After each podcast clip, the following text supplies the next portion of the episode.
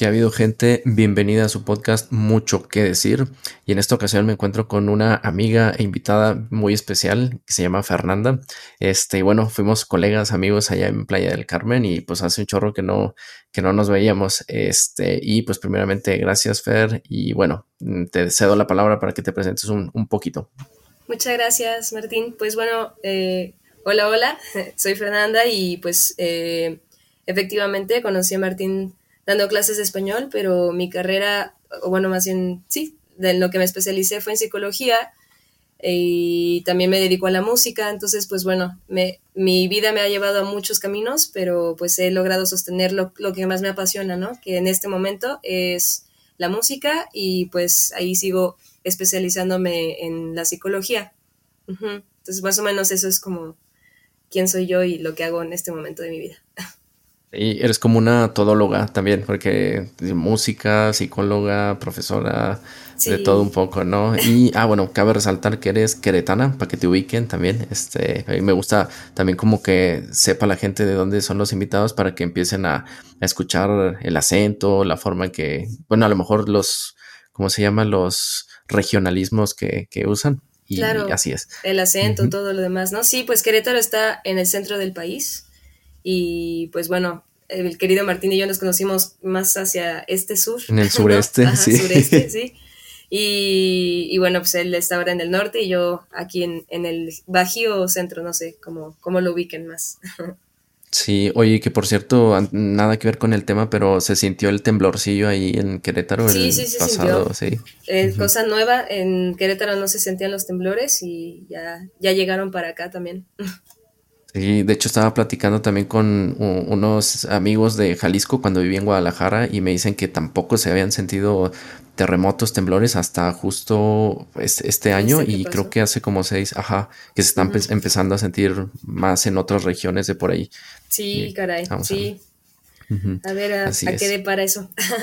Sí, y pues bueno, el tema de hoy está bien interesante porque de hecho es un, un bueno, un tema que se llama Hakomi, Hakomi. Este, y bueno, tú estás haciendo un curso de esta, ¿qué, le, ¿cómo le puedo llamar? Una, ¿Es como una técnica de psicología o cómo le puedo llamar a Jacobi? Pues eh, es, un, es un método de terapia, por así decirlo. Es bastante nuevo. Recién falleció el, fundador, ¿no? Eh, él era un tallerista que tenía una formación de diferentes ramas de la psicología y él encontró, digamos, como dentro de esos modelos que ya aplicaba, pues ciertas grietas ya en el trabajo directo con los pacientes, ¿no? Entonces él empezó a hacer como sus propuestas con la combinación de todo esto y entonces lanzó este método que se llama Hakomi. El, el fundador se llama Robert, Robert, no, no, me acuerdo muy bien de su apellido, pero bueno, eh, Robert Kurtz, ajá, Robert, Ron, Ron, perdón, Ron Kurtz, Ron Kurtz. Y él, pues, de alguna forma em, se centró más como en el budismo, la atención plena, presencia amorosa y, y pues bueno, o sea, digamos que la descripción del método se, llama como método de autoestudio asistido, ¿no? Entonces realmente aquí lo que pasa es que el terapeuta únicamente acompaña y propone para que el paciente en sus recursos y con sus propios medios encuentre la sanación por sí mismo, que en realidad así es como eh, funciona la terapia, ¿no? Sí, y bueno, fíjate, me llamó mucho la atención el origen, este, que suena japonés, pero, pero nada que ver, ¿verdad? Sí, no, no, no, viene de otro, de otro lado de Estados Unidos, pues, como del norte de Estados Unidos. De una cultura, pues, milenaria, ¿no? Por lo que poquito que investigué, que es de esta cultura, los Hopi, eh, la comunidad Hopi. Sí. Y, ajá. Sí, sí, sí, de ahí, de ahí viene el nombre, ¿no? También como medio innovador, ¿no? no te lo esperas. Sí, sí, de hecho, sí, yo, o neta, nunca me pasó por la cabeza que fuera de, de ahí, de esa región del mundo, o sea, de esa parte del mundo, y sí, resulta que es de, los Hopi. Y, por ejemplo, hasta ahorita en tu proceso de este curso, Fer, em, ¿qué aspectos han, han, llevado a cabo, que han abordado este, respecto al, a este tipo de terapia llamada Jacobi? Pues eh, hasta ahorita en mi, en mi experiencia yo creo que lo, más valioso que ha aportado, o sea, lo primerito que creo que hay que aprender es a pasar por el método tú mismo, ¿no? Entonces, eh, hacia a la par que estoy haciendo la certificación, estoy tomando terapia, ¿no? Es parte también de los requisitos para poder certificarte al final. Eh, pero bueno, digamos que atravesar primero como por el proceso personal del modelo es prioridad porque de alguna forma estás recibiendo en ti los beneficios de lo que tú estás pues preparándote para compartir, ¿no? Y servir desde, ese, desde esa perspectiva de la psicología, por así decirlo. Entonces, em, hasta ahorita lo que ha aportado en mi vida creo que es, eh, se trabaja con las creencias limitantes, ¿no? Tenemos como un sistema de creencias con el que, pues, digamos, vemos y sentimos la realidad, ¿no? Porque es lo que creamos en nuestra vida. Y entonces, digamos que eh, el método va a esos sistemas y, o sea, como a los engranajes más profundos, pero de manera suave, sutil, ¿no? No es una terapia confrontativa, es más como amorosa el acercamiento y como muy al tiempo de la persona y en ningún momento es invasiva, pues, ¿no? Eh, de eso también es como una de las cosas que resalta la diferencia entre otros modelos, ¿no? Que a veces, o sea, ninguno es mejor que otro, solamente son diferentes formas de abordaje.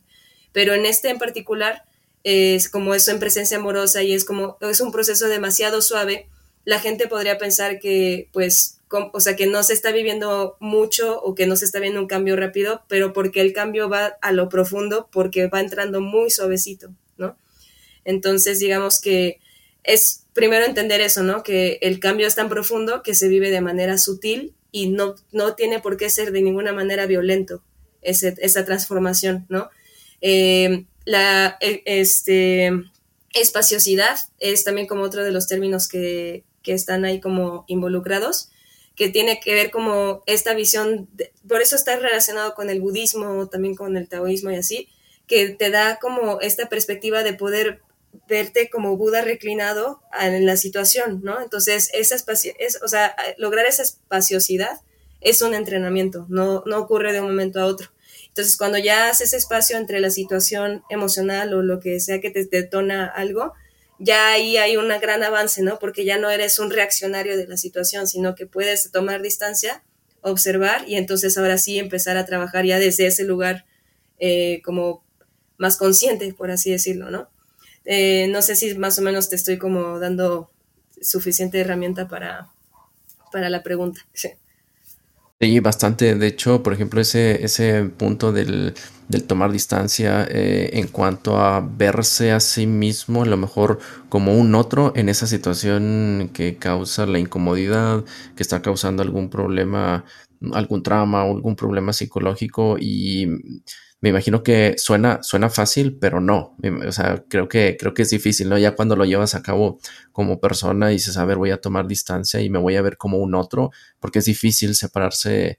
Bueno, por lo poquito que sé de psicología es que habitan varios, eh, varias otredades en, en uno mismo. Entonces es como que ir separando cada una, tomar la distancia visualizarse ahí y precisamente como que ir de, no sé si deconstruyendo o más bien analizando esa situación para romper esa incomodidad que está creando, el malestar que está creando y, encontrar la solución, ¿no? Pero como dices, es muy suave, no es tampoco eh, de sopetón, diría exacto, yo. Exacto, y lo, creo que lo que hace la diferencia más allá de cualquier otra cosa es que no es algo racional, es algo que se busca en el cuerpo. O sea, no, no atraviesa mucho la razón en realidad, eh, porque normalmente también en la psicología queremos entender, ¿no? A través de la mente. Eh, pero aquí no, aquí el proceso es mucho más corporal, ¿no? Porque las memorias del cuerpo desde que nacemos están en el, o sea, ahí, ¿no? Entonces, eh, es el recurso con el que se trabaja y por lo mismo a veces no hay espacio tanto para racionalizar el proceso, ¿no? Solamente el cuerpo habla, la emoción sale y denota y, también la diferencia, sobre todo, es que este observador es amoroso, es más que cualquier otra cosa, es amoroso. Entonces solamente la espaciosidad es para poder observarte amorosamente y ya en ese lugar ocurre la sanación. No es un juez, sino más como un, un guía, un mentor Ajá, sí. Eh, empático. Exactamente, empático, amorosísimo, acompañándote a tu tiempo y todo lo demás. Entonces, sí debo decir que hasta ahorita, en, el proceso en el que llevo y por lo que he visto de otras generaciones y así, es que es un modelo que viene, pues justo, ¿no? A, darle a un punto de la psicología que se había ya quedado un poquito tal vez como limitada, ¿no? Eh, en, este sentido de que o era muy confrontativa o llegaba solo hasta cierto punto, porque la mente llega solo hasta cierto punto, ¿no? Ya en, en cuestión de, autoconocimiento. Entonces, digamos que em, sí, creo que viene a complementar, ¿no? Viene a complementar lo que ya se está haciendo en la psicología y no solo en la psicología, realmente también este método es para cualquier persona que quiera tener eh, los recursos para poder autoestudiarse a sí mismo de manera amorosa. Órale. Oye, Fer, pues a manera de ir cerrando el episodio, vamos a hacerle un poco de promoción también a, no sé si es una institución u organización donde lo estás haciendo, pero eh, a lo mejor nos escuchan psicólogos, psicólogas eh, o personas interesadas que quieran hacer esta certificación y mm, se hace online y con qué institución o con qué organización, eh, por ejemplo, la estás haciendo tú. Eh, bueno, afortunadamente el método es internacional, entonces sería cuestión de que se pongan a investigar en su país, en dónde están eh, pues, las escuelas, donde lo están impartiendo. Eh, como lo dije, Ron Kurtz ya falleció, pero pues tiene, dejó varias generaciones que ahora, ahora están impartiendo el método y yo, o sea, estoy todavía cerquita de esa generación en realidad. Mi maestra es directa de él, ¿no? Entonces todavía están a un tiempo bien bonito de estar muy pegadito al fundador. Y bueno, en el caso de México, aquí en, bueno, Querétaro particularmente, se está impartiendo en el Instituto eh, Utopía Gestalt. Eh, está, pues sí, es, un instituto que ya lleva varios años trabajando aquí, impartiendo talleres y siendo una escuela que forma psicólogos en corriente Gestalt, sobre todo pero pues ya está impartiendo este, otras propuestas, ¿no? Como esta. Entonces, si alguien de aquí es que, bueno, si alguien está en Querétaro, acérquense a ese centro. Es excelente, hay terapia, hay talleres, hay certificaciones, ¿no? Y ya en cuestión de otros lugares, pues sí, solo sería cuestión de que investiguen y seguramente sí debe haber. Y si no, en línea también a veces se ofrece el método, también se puede trabajar en línea, en la pandemia así funcionó, entonces todo se puede. Así es. Oye, pues nuevamente, Fer, muchas gracias por, haberte sumado a, este podcast y pues eh, nos escuchamos en otro episodio para hablar de tu pasión musical. Claro que sí, con todo gusto, Martín. Saludos a todos y todas. nos vemos, chao.